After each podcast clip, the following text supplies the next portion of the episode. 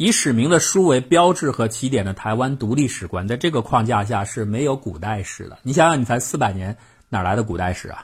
就算像我刚才所说的那样啊，你就是要这么搞，也应该用五百年更合理。那四百年跟五百年没多大区别嘛，没有什么差别。所以总而言之是没有古代史的。那这么做的目的很明显，就是切割掉一切台湾岛和大陆可能产生的连接或者是交流的这种所有的线索。你如果把历史搞得很长的话，那么台湾的原住民族一定和东南沿海的各个族群是有各种各样的交集的，这就会产生罗乱。干脆我们就说它没有。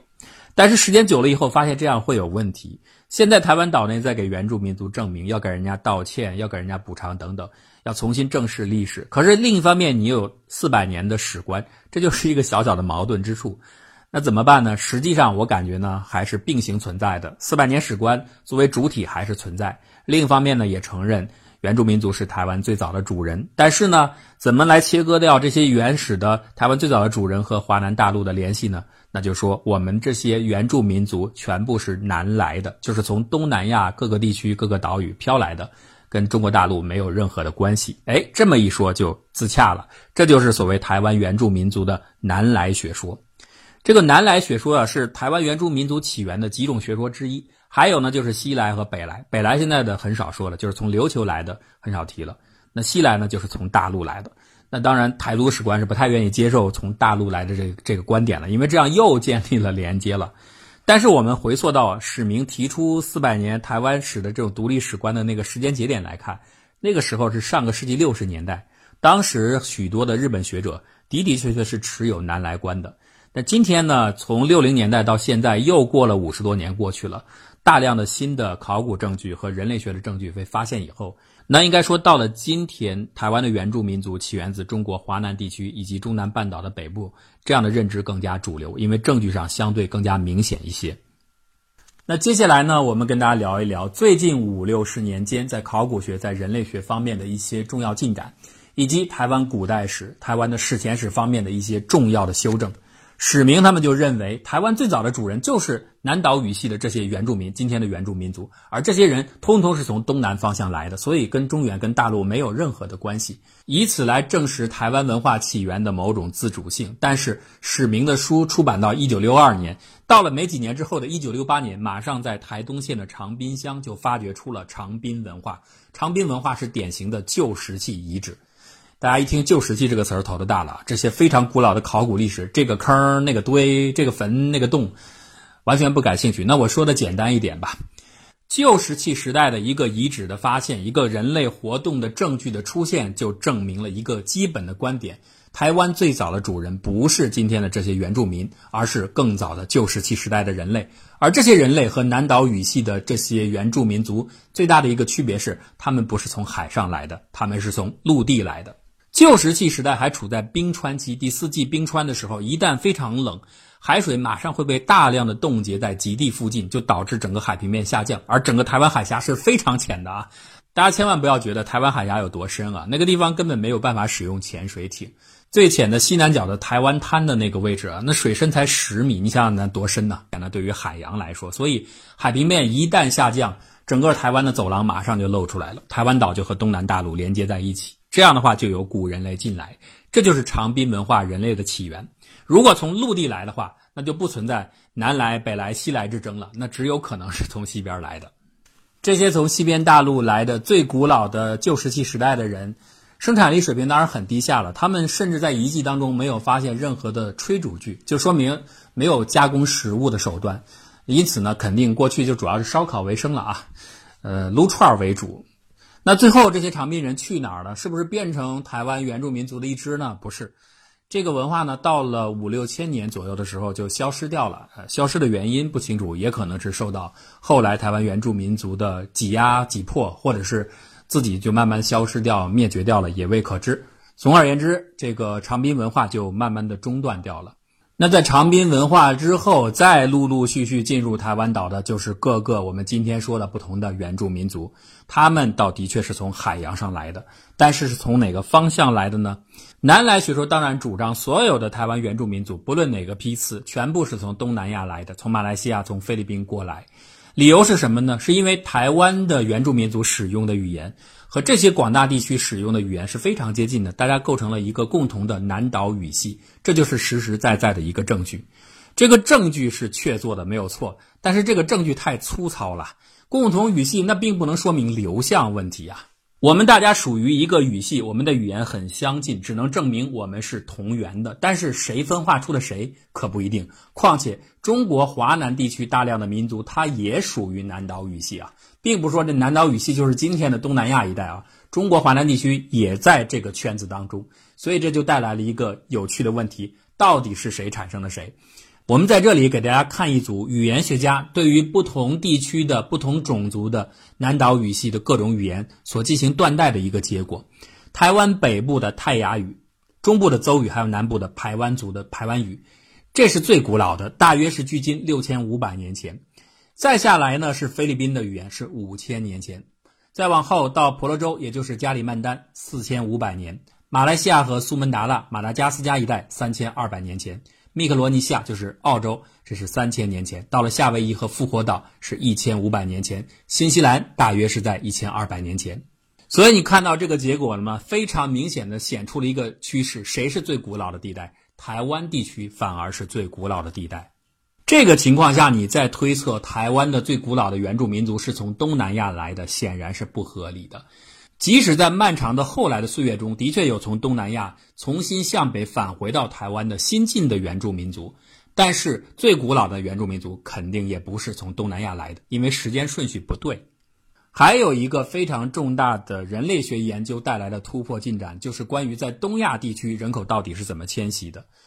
传统的台湾独立史观的学者，为了和自己南来学说整个融洽到一起，他们比较坚持是这样的。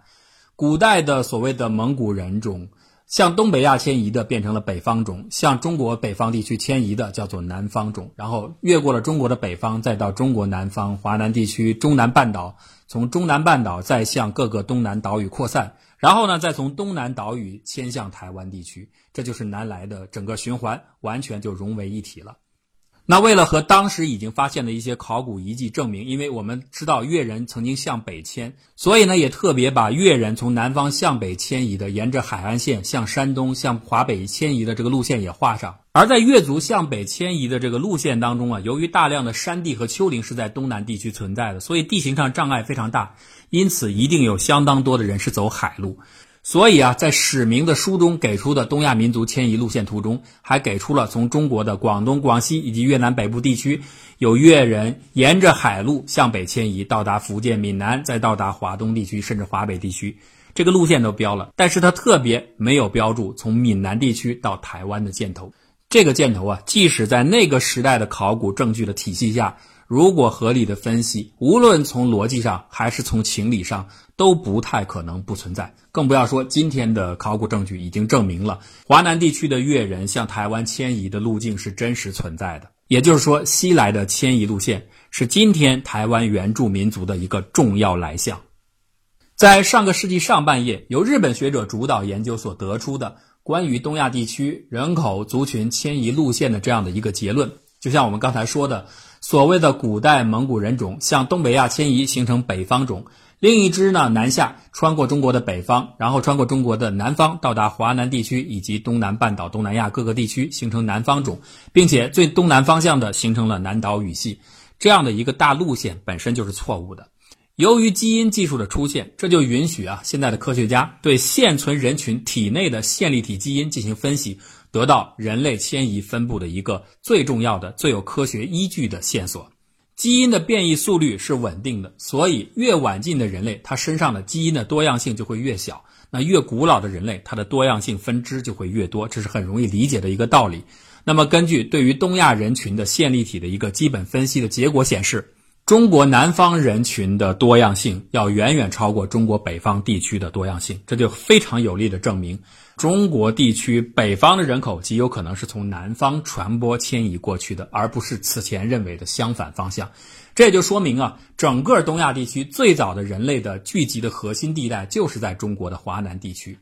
以此为中心，这些古老的东亚地区所有人类的共同祖先开始向四处散播和迁移。有的向北穿越了中国北方，继而到达东北亚各地；有的向南穿越中南半岛，然后来到今天的马来西亚各个岛屿。当然，这里边一定也有人向东直接到达了台湾岛。这样一来啊，我们刚才所说的整个南岛语系所有的语言断代的那个结果就可以吻合上了。它符合我们说的以中国华南地区为圆心，不同的半径的长度，因为不同的半径意味着不同的迁移所需的时间。